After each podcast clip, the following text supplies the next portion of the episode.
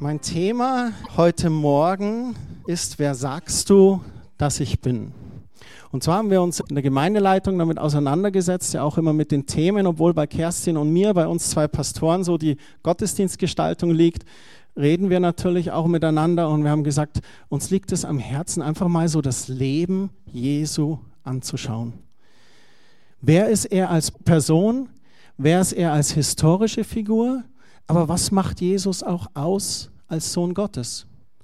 Was macht Jesus aus, auch in seiner Persönlichkeit, in seinem Charakter? Was sind seine Charakterzüge?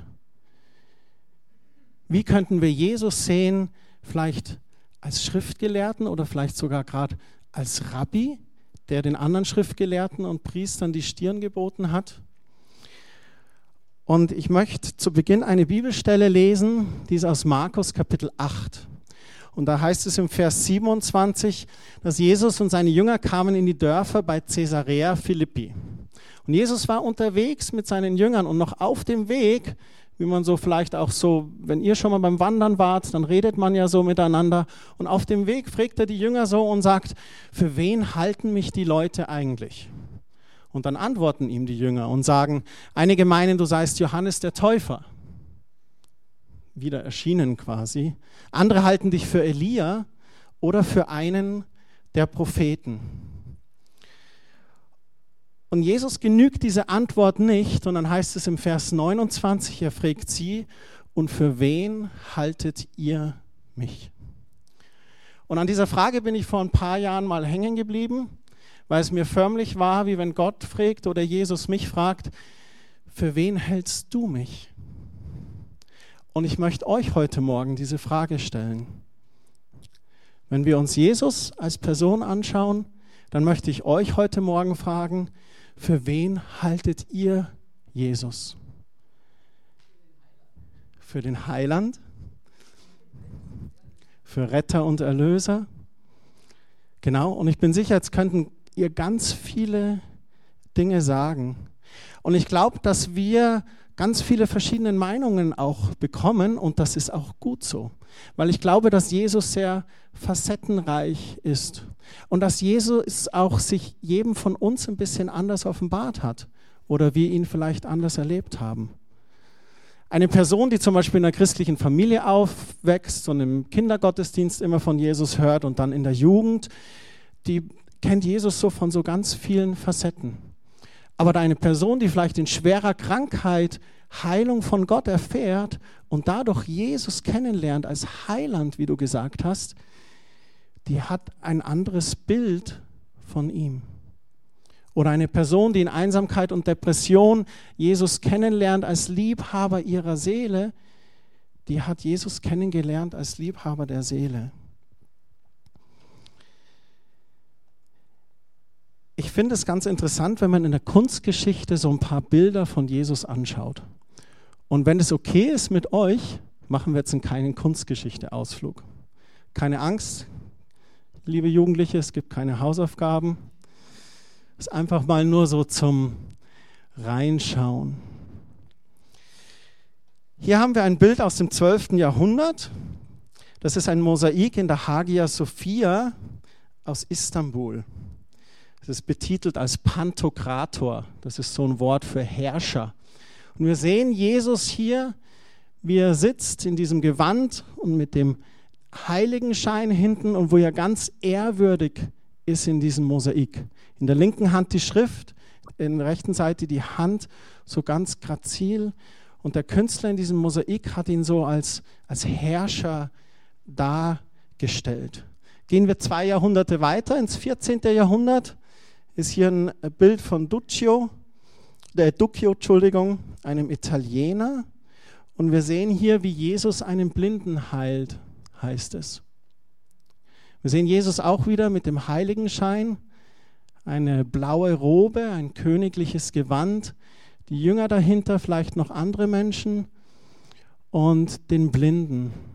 Und Jesus berührt seine Augen und man sieht den Blinden zweimal im Bild. Auf der rechten Seite schaut er zum Himmel, hebt die Hände und preist Gott für seine Heilung. Eine ganz andere Darstellung. Der eine Künstler hat Jesus gesehen als Herrscher, sitzend, regierend. Und hier sehen wir einen Künstler, der berührt davon war, dass Jesus einen Blinden heilt und stellt das so fest. Vielleicht ein bekannteres Bild von Botticelli, eine Kreuzigungsszene aus dem 15. Jahrhundert. Wir haben am Palmsonntag über die Passion Jesu geredet und haben auch darüber geredet, wie zerschlagen und zerschunden eigentlich sein Körper war. Und dieses Bild ist fast lieblich, ist fast zu schön, als eine Kreuzigungsszene zu sein. Ein Jahrhundert später Matthias Grünewald, ein zerschundener, ausgemergelter Körper, weggespreizte Fimmer in voller Verzweiflung. Und man sieht hier, wie unterschiedlich die Künstler das wahrgenommen haben, wie diese Kreuzigung war. Es gibt hier nochmal so ein Bild, das aus dem 16. Äh, Jahrhundert von El Greco, das heißt Christus der Erlöser. Genau dieselbe Herrscherpose, aber irgendwie, wenn ich das vergleiche mit dem Mosaik, nun beim Mosaik ist man auch ein bisschen begrenzt, einfach von den Steinen her, aber hier schaue ich mir Jesus an und ich schaue in dieses Gesicht und für mich ist es einfach irgendwo nahbar. Wo ich mir denke, da hat der Künstler irgendwie Jesus zwar in dieser Herrscherpose, aber irgendwo so ein nahbares Gesicht. So. Man könnte fast meinen, wenn du dir den unteren Teil wegdenkst und du siehst das obere Teil, das fast wie ein Foto. Dann ein kleiner Ausflug in die Herz-Jesu-Bilder. Das ist so aus dem 18. Jahrhundert. Das ist so eine Verniedlichung und Verkitschung fast. Ne? Aber auch Ausdruck dessen aus dieser Zeit, wo man gesagt hat, das Herz Jesu ist was ganz Kostbares. Und ich finde das so interessant, weil du schaust in die verschiedenen Jahrhunderte, hatte man auch verschiedene Möglichkeiten aufgrund der Techniken, wie man gemalt und gestaltet hat oder wo man dann von der Zweidimensionalität in die Dreidimensionalität kam. Aber man sieht auch, wie der Künstler mit seinen Augen gesehen hat. Wie Botticelli die Kreuzigung dargestellt hat und wie dann Grünewald die Kreuzigung dargestellt hat von diesem Isenheimer Altar.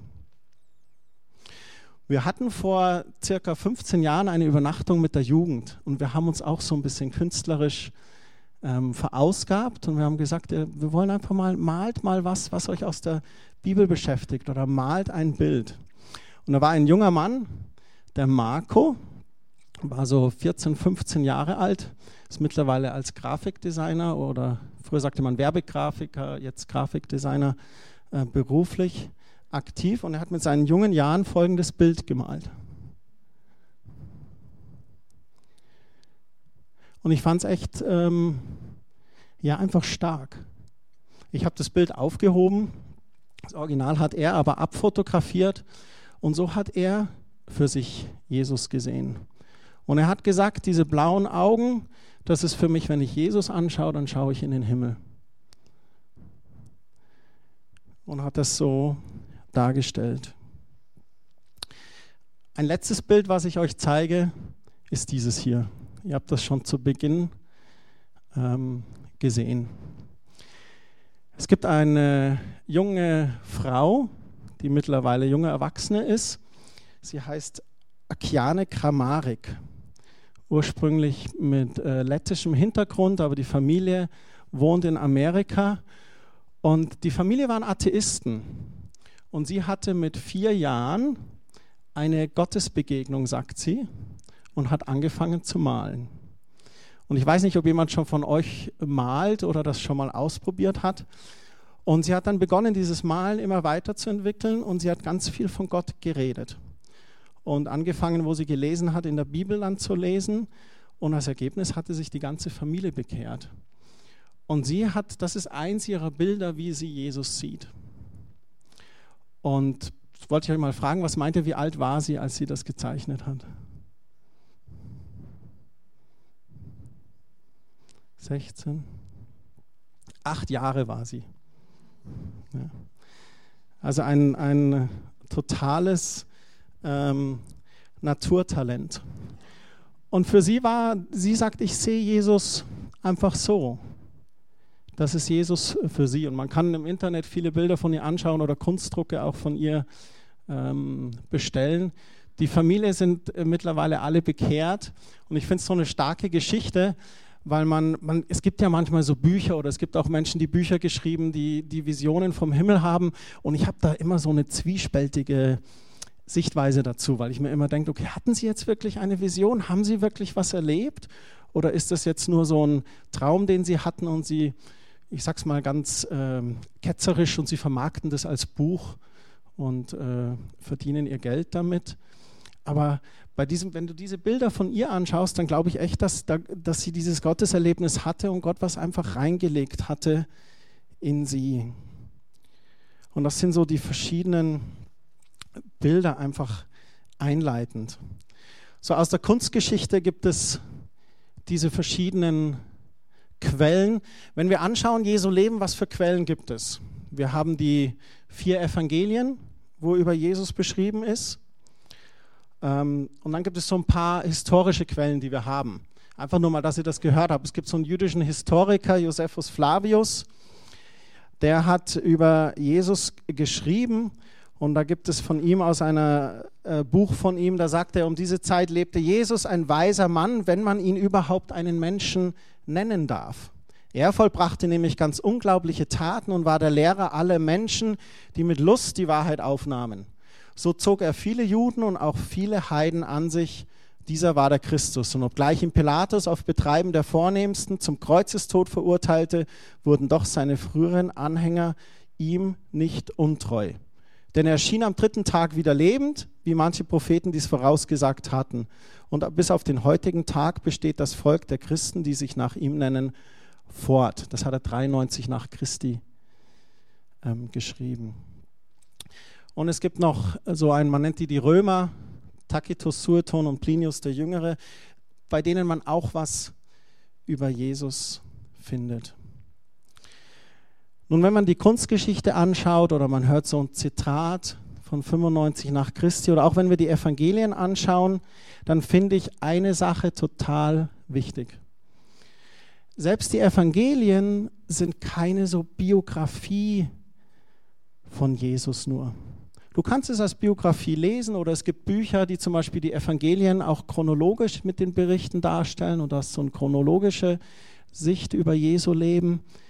Aber ich glaube, was ganz wichtig ist, dass wenn wir Jesus wirklich sehen möchten, dann müssen wir mit den Augen unseres Herzens sehen. Ich glaube, dass du Jesus nicht verstehen kannst, wenn du es nur mit dem Kopf versuchst wenn wir heute Morgen hier sitzen und sagen, ich möchte Jesus erkennen, ich möchte ihn tiefer verstehen, dann müssen wir unser Herz öffnen. Und es gibt dieses schöne Zitat hier aus dem Buch Der kleine Prinz, man sieht nur mit dem Herzen gut, denn das Wesentliche ist für die Augen unsichtbar. Und da stimme ich voll mit überein. Jeder von euch, der schon mal verliebt war, oder ich hoffe, ihr seid momentan ist, jeder, der verliebt ist. Wenn man verliebt ist, öffnet man sein Herz. Und wenn man verliebt ist und die Person ansieht, dann sieht man auch über die Fehler der Person einfach hinweg. Wenn man verliebt ist und sein Herz geöffnet hat. Damit will ich nicht sagen, dass Jesus Fehler hat, aber damit will ich sagen, dass man sein Herz öffnen muss, um Jesus wirklich zu sehen. Mit verschlossenem Herzen kann man Jesus nicht wirklich erfahren. Ich möchte euch jetzt in etwas reinnehmen, wo ich einfach mit euch so ein bisschen anschauen möchte, wie ist Jesus aufgewachsen? Was war die Kultur der damaligen Zeit? Und wir wollen das heute als, als Beginn von ein paar Gottesdiensten machen, um einfach ein Fundament zu haben, wie war das eigentlich damals? Was war Jesu Hintergrund? Was war seine Umwelt? Was war die Kultur, in der er groß geworden ist? Jesus von Nazareth. Jesus war damals so ein ganz üblicher Name. Das war so wie unser deutsches Andreas, Stefan oder Jürgen oder Helmut. Früher hießen viele Jesus. Wenn du zum Beispiel nach Brasilien oder Südamerika kommst, gibt es auch ganz üblich diesen Namen Jesus oder Jesus. Und dieses Jesus hatte aber eine göttliche Bedeutung. Das kommt von Jeshua und Jeshua heißt, Gott ist Heil oder Gott ist Hilfe. So dieses, wo es heißt, wo der Engel erschien und zu Maria sprach, du wirst ein Kind gebären und sein Name soll Jesus sein, das war Gottes Auftrag, der mit diesem Namen verbunden war. Wenn du dieses Kind bekommst, dann soll dieses Kind heißen, Gott ist Heil oder Gott ist Hilfe. Und später erhielt Jesus noch den Namenszusatz Christus, der Gesalbte. Das ist ein Titel, den hatten Könige und Priester oft so als Ehrentitel bekommen. Und das Interessante ist, wann taucht dieser Name das erste Mal auf? Genau an der Stelle, wo Jesus mit den Jüngern auf diesem Weg ist, wo er sie fragt, für wen halten mich die Leute und für wen haltet ihr mich? Und dann kommt von Petrus die Antwort, Petrus antwortete, du bist Christus, der von Gott gesandte Retter, der Sohn Gottes. Petrus hatte erkannt, wer Jesus wirklich ist und das ist das erste Mal, wo es in den Evangelien genannt wird, wo Petrus sagt, du bist der Christus, du bist der Gesalbte, du bist der König, du bist unser Priester. Man kann das nachlesen in Markus 8 an dieser Stelle. Jesus war von seiner Nationalität Jude und das damalige Volk litt aber, weil es unter Besatzungsmacht war. Es war eine ähnliche Situation, wie sie 46, 47 in Deutschland war. Der Krieg war zu Ende, die Deutschen hatten verloren und die Deutschen waren hier als Volk, aber die Besatzungsmacht war da. Die Russen, die Amerikaner, die Engländer.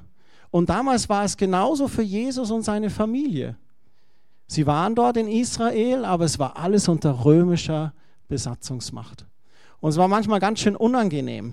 Es gab unschöne Regeln. Jeder römische Soldat konnte sich einfach einen Juden schnappen und sagen, hier trag mein Gepäck eine Meile. Es war römisches Gesetz. Versklavung des Volkes war an der Tagesordnung.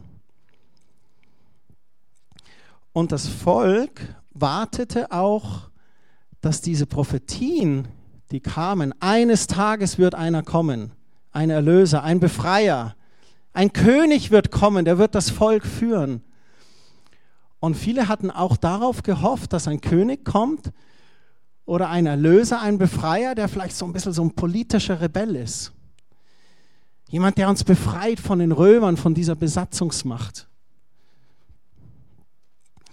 Geboren war Jesus so circa vier bis sieben Jahre vor unserer offiziellen christlichen Zeitrechnung.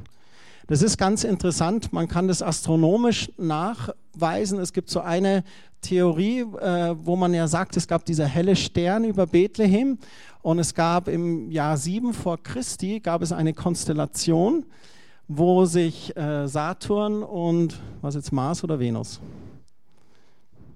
Ich sage euch was und weiß gerade nicht.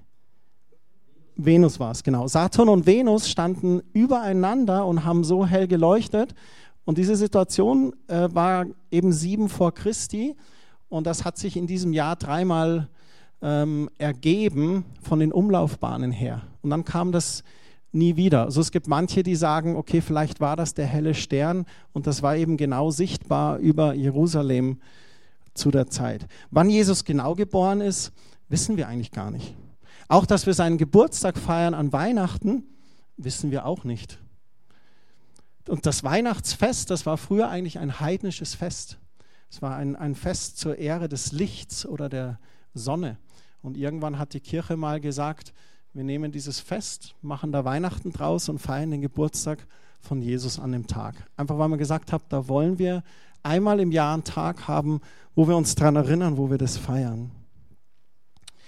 Geboren ist Jesus in Bethlehem. Sein Vater Josef war von Beruf Zimmermann wird es oft übersetzt. Das griechische Wort heißt da Tekton. Und Tekton heißt eigentlich Baumeister oder Bauhandwerker.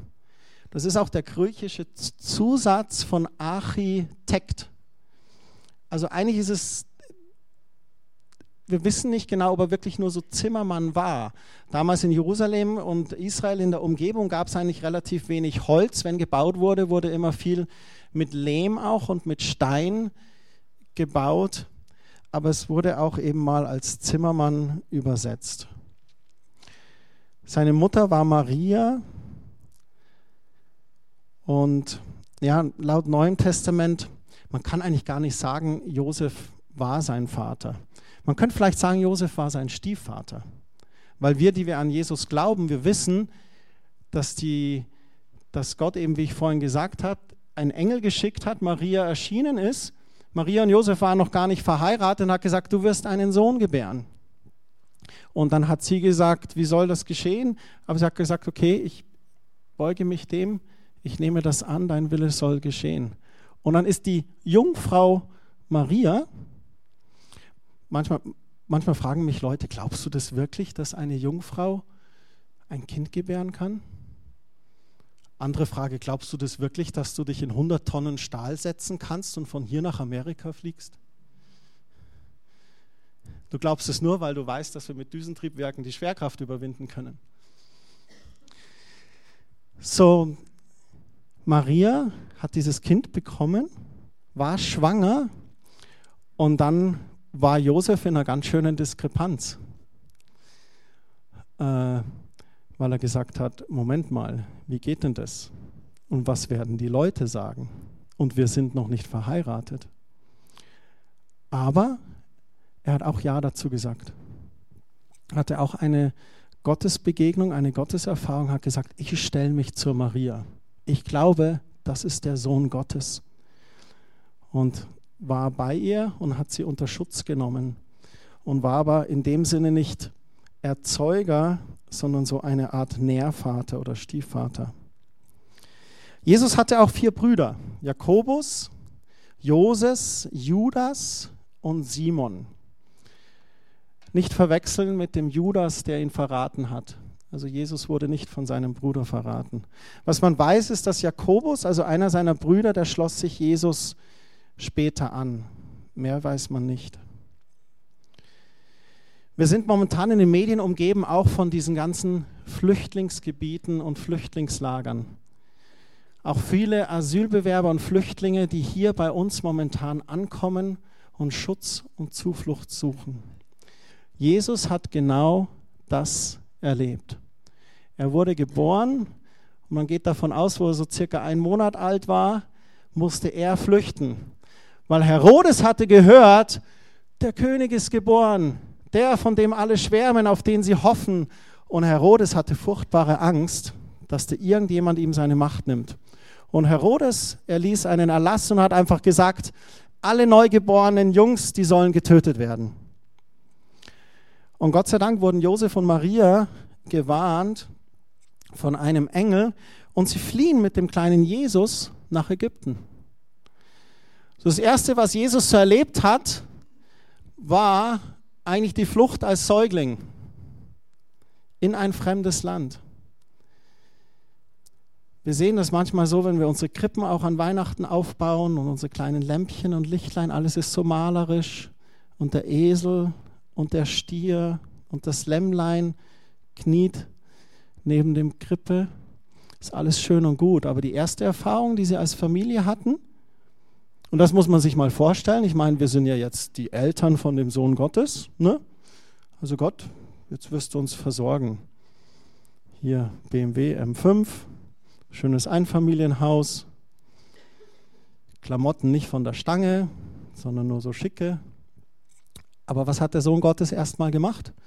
Mit seinen Eltern musste er erstmal fliehen nach Ägypten und war dort weg. Und nach dem Tod Herodes, das weiß man auch nicht so genau, wann das war, so circa ein bis drei Jahre später, kamen sie wieder zurück. Ja, wie war die Kultur damals? Man kann davon ausgehen, dass Jesus, Jesus jüdisch erzogen wurde. Also, dass er so mit sechs Jahren eingeschult wurde in die Synagoge Und die Synagoge war damals der Mittelpunkt des jüdischen Glaubens, aber auch des lokalen Gemeindelebens. Also Synagoge ist immer Gemeindezentrum, wo viel geschieht. Also da war nicht nur der Priester und dass man aus den Schriften gelesen hat und den Gottesdienst gefeiert hat, sondern nein, in der Synagoge, da gab es viele andere Räume. Da hat man sich getroffen und hat sich ausgetauscht. Es war auch Bildungseinrichtung. Und neben der normalen Schule kamen dort auch die jungen Männer und Frauen hin, auch Frauen, auch Mädchen, und haben da so ihre Grundausbildung bekommen.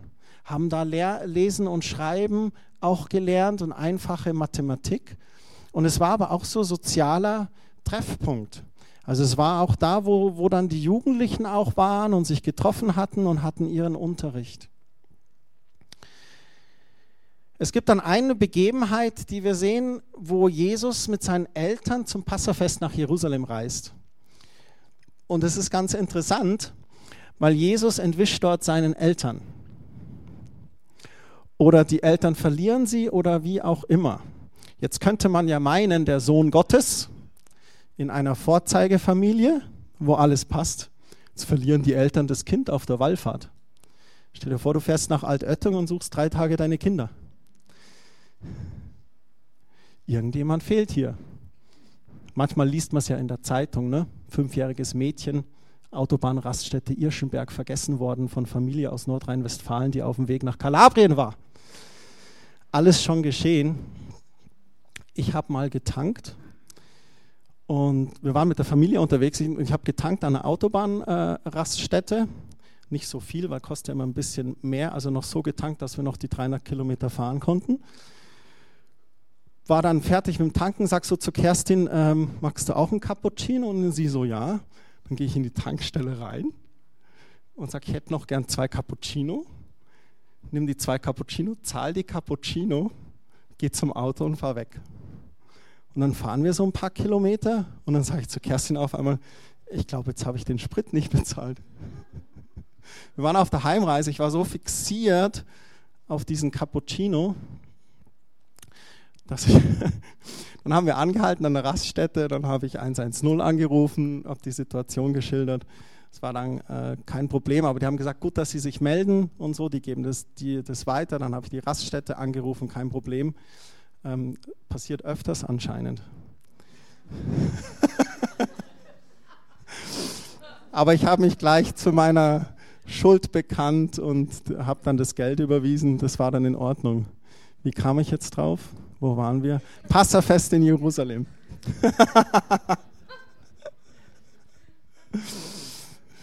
genau, aber ich habe den Sprit dann bezahlt. Aber falls euch das mal passiert, ihr müsst euch gleich telefonisch, also einmal die Selbstanzeige und das zweite ist der Kontakt zur Tankstelle. Weil mit Schließung der Tankstelle wird Anzeige erstattet. ja, genau. Bisschen Koffein, das hilft. So, Jesus ähm, war er entwischt und sie haben ihn drei Tage gesucht. Und wo finden sie ihn? In der Synagoge. Bei den Schriftgelehrten. Und ich bin, die Jugend weiß das ja, ich bin ja bekennender Streber auch, weil ich damit kein Problem habe, weil ich finde, bekennender Streber ist gut, Hauptsache du hast gute Noten. Und man ist immer beliebt, weil die Leute immer einen fragen, du kann ich die Hausaufgaben bei dir abschreiben. Und Jesus war, glaube ich, auch so eine Art Streber weil es das war, worin er sein wollte und musste. Jesus war, glaube ich, total verliebt in die Schriften. Und dann suchen sie ihn und dann finden sie ihn da in der Synagoge. Und was macht Jesus? Er diskutiert da mit den Schriftgelehrten.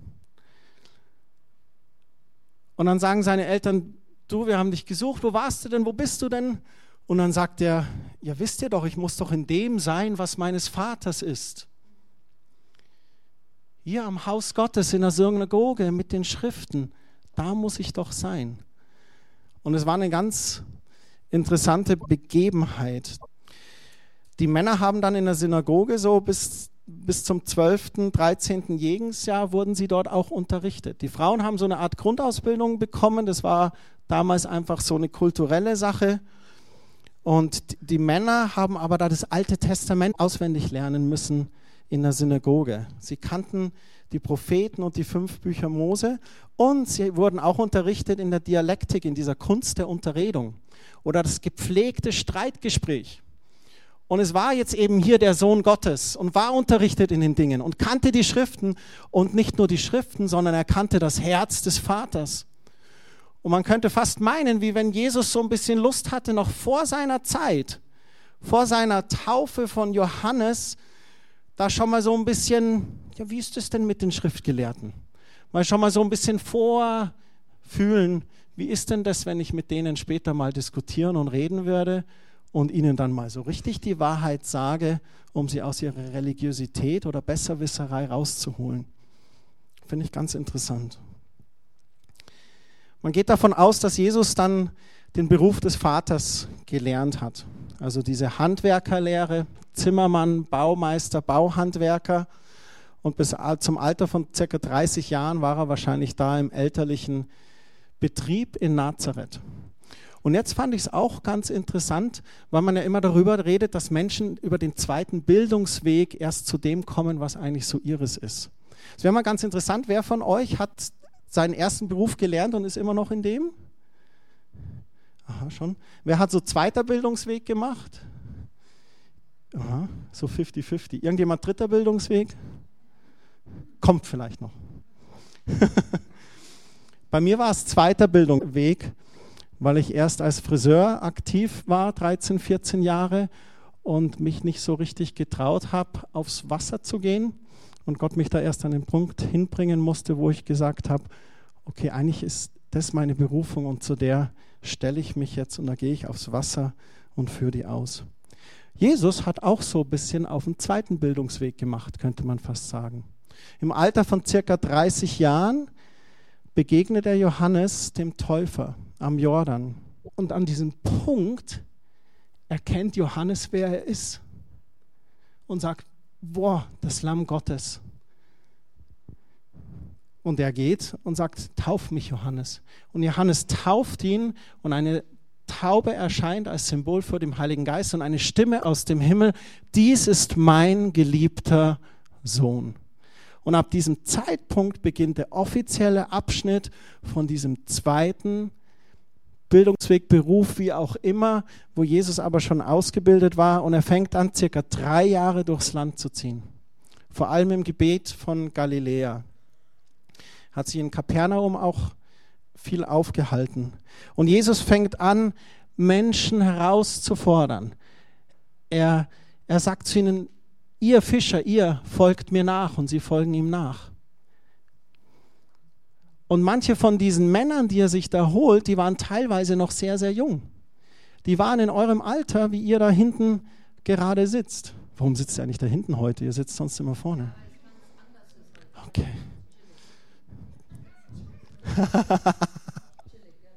War schon alles besetzt. Ah, okay.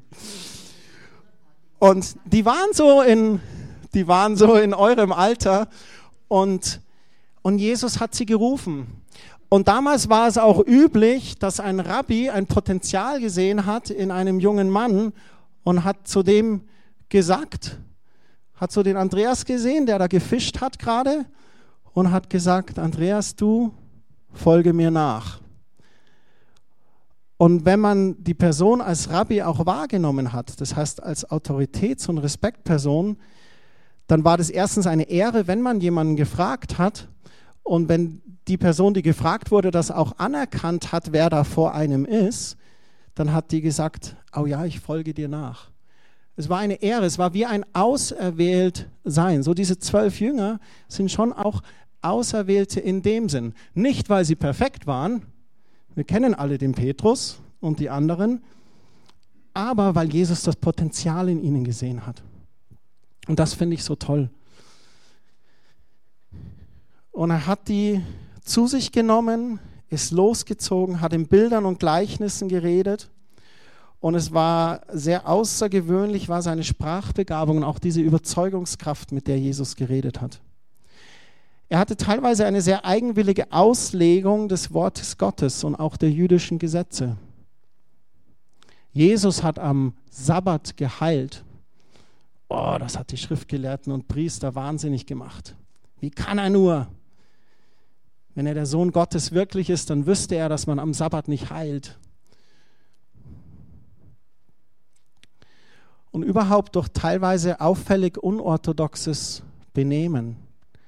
Er hatte da bei den religiösen und auch politischen Führern teilweise dann hat das zu Ärger geführt. Jesus hatte auch keine Berührungsängste mit Frauen. Jesus hatte keine Berührungsängste mit Kranken, wo man sich vielleicht hätte anstecken können. Jesus hat die Kranken gesucht, um sie zu heilen. Jesus hatte keine Berührungsängste mit dem Zolleinnehmer. Die Zolleinnehmer, die waren damals ganz unbeliebt, weil die hatten die Macht und die haben den Zoll verlangt, den sie wollten. Und wenn du nicht gezahlt hast, dann konntest du nicht vorbei. Also hast du gezahlt. Und die waren unbeliebt, weil sie teilweise unehrlich waren. Und Jesus geht dann zu dem einen Zolleinnehmer und sagt zu ihm, komm du, bei dir möchte ich heute Abend essen. Und wieder die religiöse Führerschaft, boah, bei dem Zolleinnehmer, wie kann er da essen? Und auch das Volk. Aber Jesus hat gesagt, die Gesunden brauchen keinen Arzt, ich bin gekommen, um für die Kranken da zu sein und für die, die verloren sind. Und Jesus verstand es auch, begeisterte Anhänger zu gewinnen. Über die Zeit lang wurde es immer bekannter und immer berühmter. Es gab dann Menschenansammlungen. Es gibt diese bekannte Bergpredigt, wo er vor Tausenden von Menschen geredet und gesprochen hat, wo die wunderbare Brot- und Fischvermehrung auch war, wo dann Tausende satt wurden. Jesus kam dann nach Jerusalem und er wusste, das wird die letzte Reise sein hier auf Erden momentan. Ich werde nach Jerusalem reinreiten auf einem jungen Eselsfohlen, so wie es auch in der Schrift prophezeit wurde.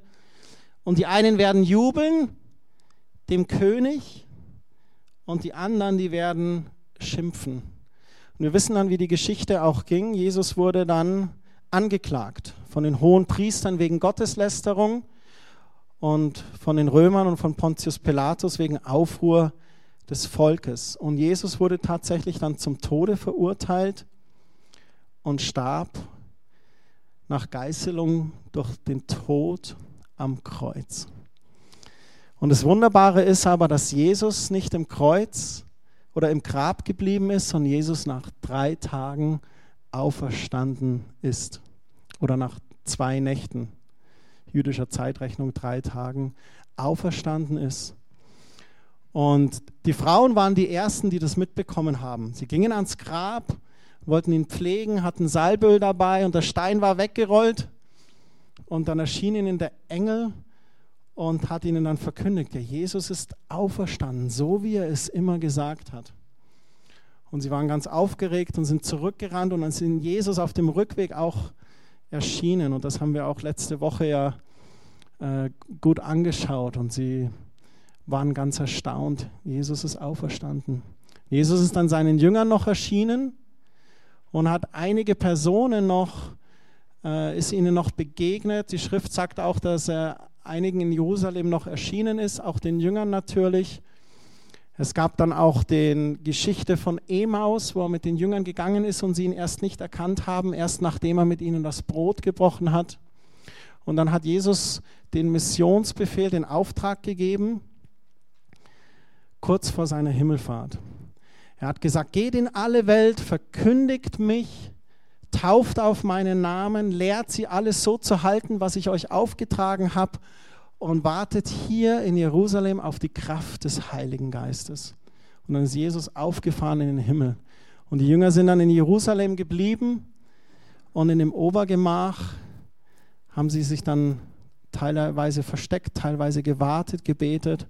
Und dann kam, was wir in Apostelgeschichte 2 nachlesen, dieses Pfingstwunder, was dann geschehen ist.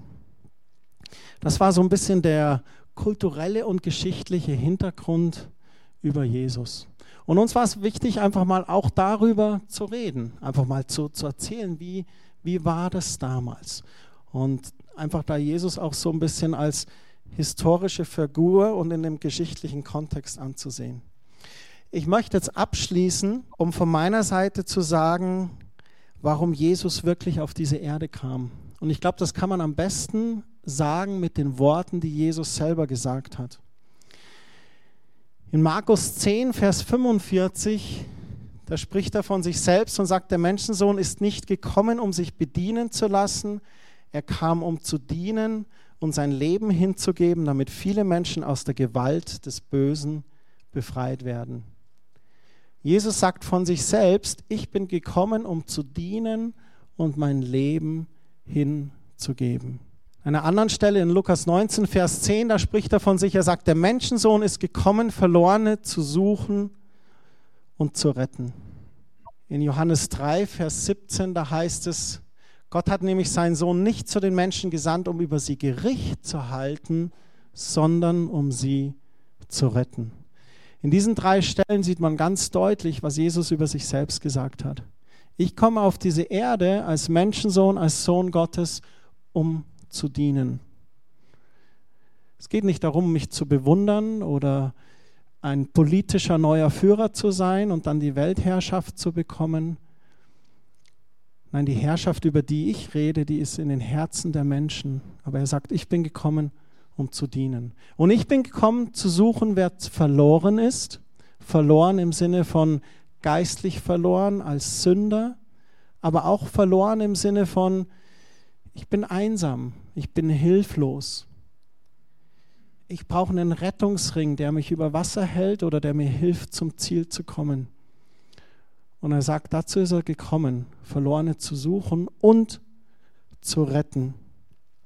Und er hat auch gesagt, ich bin nicht zu den Menschen gesandt, um über sie Gericht zu halten, sondern um sie zu retten. Ich, Jesus, bin gekommen, um euch Menschen zu retten. Und das war, glaube ich, das Hauptziel überhaupt, warum der Sohn Gottes auf diese Welt kam.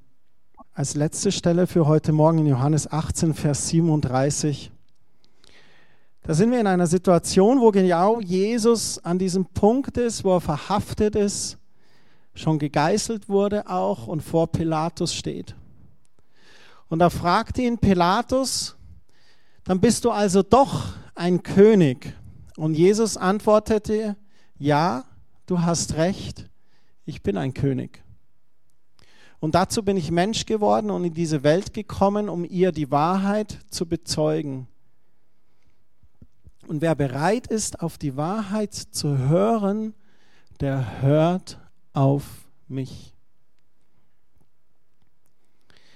Jesus ist ein König, aber von einem Königreich, das sich auf keiner Landkarte finden lässt. Jesus ist ein König eines Königreichs, das aus den Herzen von Menschen besteht. Jesus ist gekommen, um in den Herzen der Menschen zu wohnen. Und das ist das Königreich, von dem Jesus spricht. Und dann sagt er hier, wer bereit ist, auf die Wahrheit zu hören, der hört auf mich. An anderer Stelle sagt er, ich bin der Weg, ich bin die Wahrheit und ich bin das Leben. Und Jesus erhebt für sich den Anspruch, die Wahrheit zu sein. Und er sagt hier, die Wahrheit zu hören, der hört auf mich. Und diese Wahrheiten von Jesus, da wollen wir auch in den kommenden Sonntagen noch mehr eintauchen und uns das anschauen, wer Jesus wirklich war. Himmlischer Vater, ich möchte dir danken für diesen Morgen. Ich möchte so sehr danken, Herr Jesus Christus, dass du auf diese Erde kamst, dass du Mensch wurdest, dass du hier gelebt hast, dass du weißt, wie es ist hier auf Erden. Und ich danke dir, dass du gekommen bist, um zu dienen. Ich danke dir, dass du gekommen bist, Verlorene zu suchen und zu retten. Ich danke dir, dass du gekommen bist, um dein Leben zu geben und dass du nicht gekommen bist, um Gericht zu halten, sondern du bist gekommen, um zu erretten und zu erlösen. Und ich danke dir dafür so sehr. Und Herr Jesus, du hast die Jünger gefragt, wer sagst du, dass ich bin? Ich bitte dich, dass jeder Einzelne heute Morgen sich ganz bewusst die Frage stellt, wer ist Jesus für mich? Und Herr, mein Wunsch ist, dass du nicht nur so eine historische Figur oder vielleicht eine Krücke in Zeiten der Not bist, sondern dass du für jeden Einzelnen ein festes Fundament wirst. Dass du für jeden Einzelnen der Weg zum Vater bist, der Erlöser, der Heiland. Und ich bitte dich, dass du mit uns gehst, dass du uns diese Woche begleitest und dass die Kraft des Heiligen Geistes auch mit uns geht in Jesu Namen. Amen.